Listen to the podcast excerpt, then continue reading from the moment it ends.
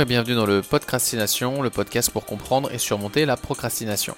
Je suis Benjamin Wanson, formateur, entrepreneur et passionné de développement personnel. Chaque semaine, je vous partage des outils simples et pragmatiques permettant de vous motiver et surmonter votre procrastination. Ces épisodes sont dans un format court pour vous permettre d'appliquer rapidement les concepts et outils proposés. L'objectif n'est pas la connaissance, mais bien l'action. Vous retrouverez les notes de cet épisode ainsi que le cahier d'exercices à télécharger sur les différentes plateformes de podcasts. Alors dans ce 13e épisode, je vais vous parler de l'importance d'échouer, et notamment d'utiliser l'échec comme un levier d'apprentissage, de développement personnel et de motivation. Et ça, vous êtes prêts à apprendre de vos échecs? C'est parti. Alors pourquoi apprendre à échouer?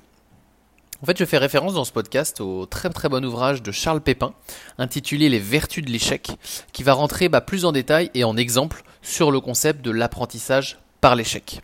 Donc je vous invite vivement à le lire euh, et je mettrai le lien du livre ainsi que euh, les différentes notes de ce podcast toujours dans le cahier d'exercice à télécharger. Ce sur quoi je vais me concentrer dans ce podcast euh, est bien évidemment la mise en application par le cahier d'exercice que je veux vous proposer. Donc effectivement, si vous voulez rentrer plus en profondeur, je vous invite encore une fois à lire le formidable livre sur les vertus de l'échec.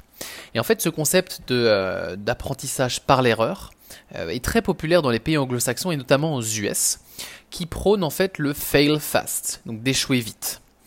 Et en fait, selon eux, c'est l'action et donc potentiellement l'échec qui va être encouragé. En fait, l'échec va être euh, gage d'apprentissage.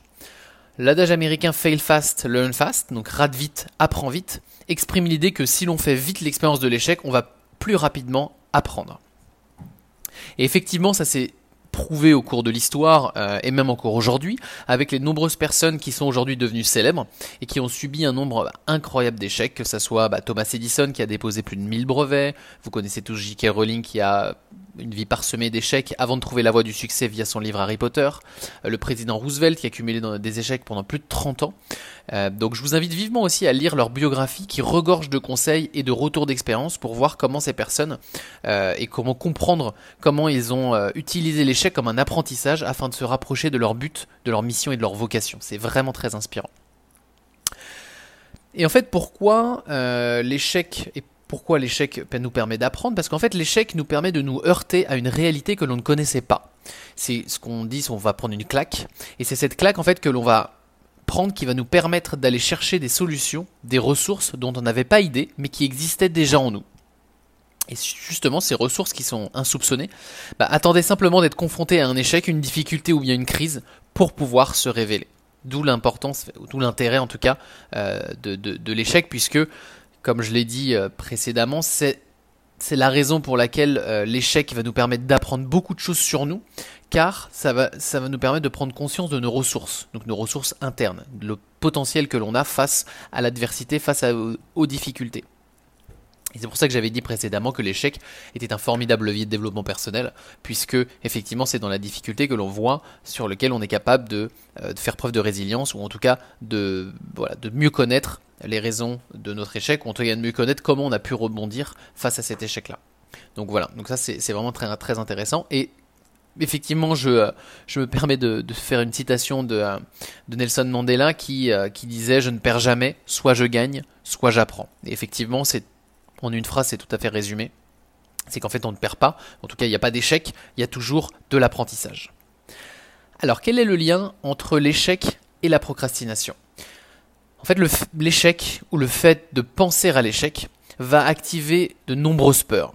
Alors, je pourrais en citer, mais un certain nombre, que ce soit la peur du rejet, la peur du regard des autres, la peur de manquer. Vous voyez, toute peur qui peut être euh, déclenchée euh, en pensant ou en échouant euh, un projet, une idée, une action, etc.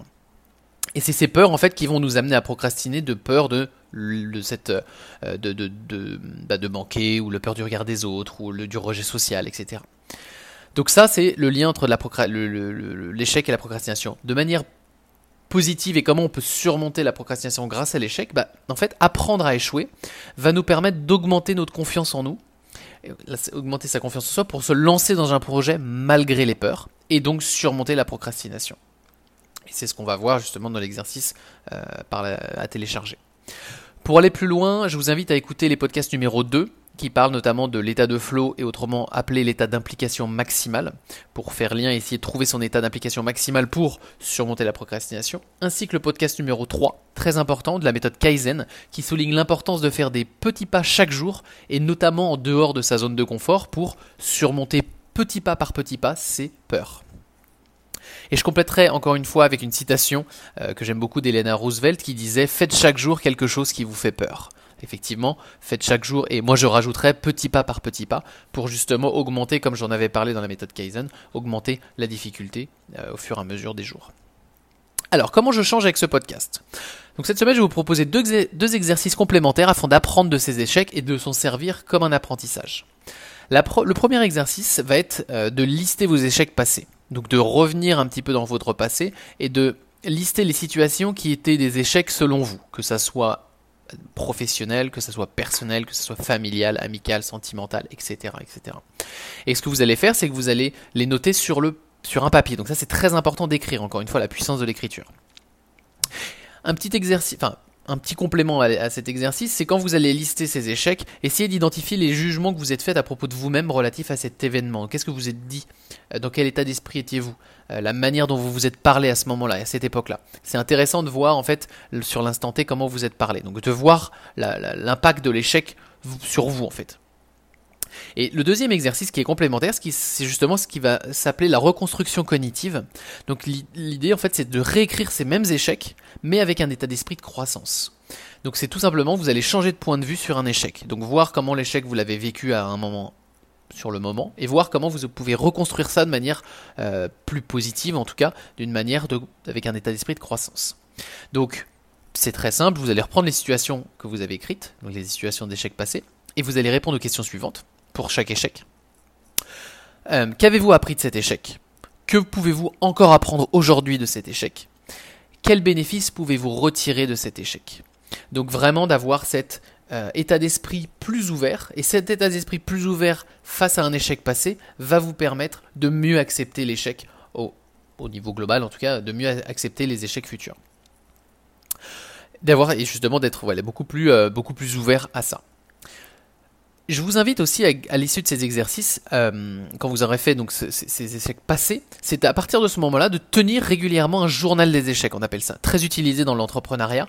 Euh, l'entrepreneuriat parle beaucoup de leurs échecs justement pour justement dire que bah, c'est leur histoire et que les échecs leur ont permis d'atteindre leurs objectifs, créer leur entreprise, euh, de lancer leur entreprise, peu importe. Donc tenir ce journal des échecs va être intéressant, au même, de même titre que votre journal de succès et à chaque semaine par exemple. Ça, ça va vous permettre en fait de continuer à revoir un événement avec cet état d'esprit de croissance et de continuer à voir les échecs comme un formidable moyen d'apprendre. Donc tout ça fera être expliqué évidemment dans le cahier d'exercice. Je vous invite à, le télécharger, à lire euh, le, très bon livre des vertus de l'échec pour en apprendre davantage à la fois sur la dimension psychologique, sur la dimension humaine et aussi euh, sur les, les différents leviers pour justement apprendre à échouer.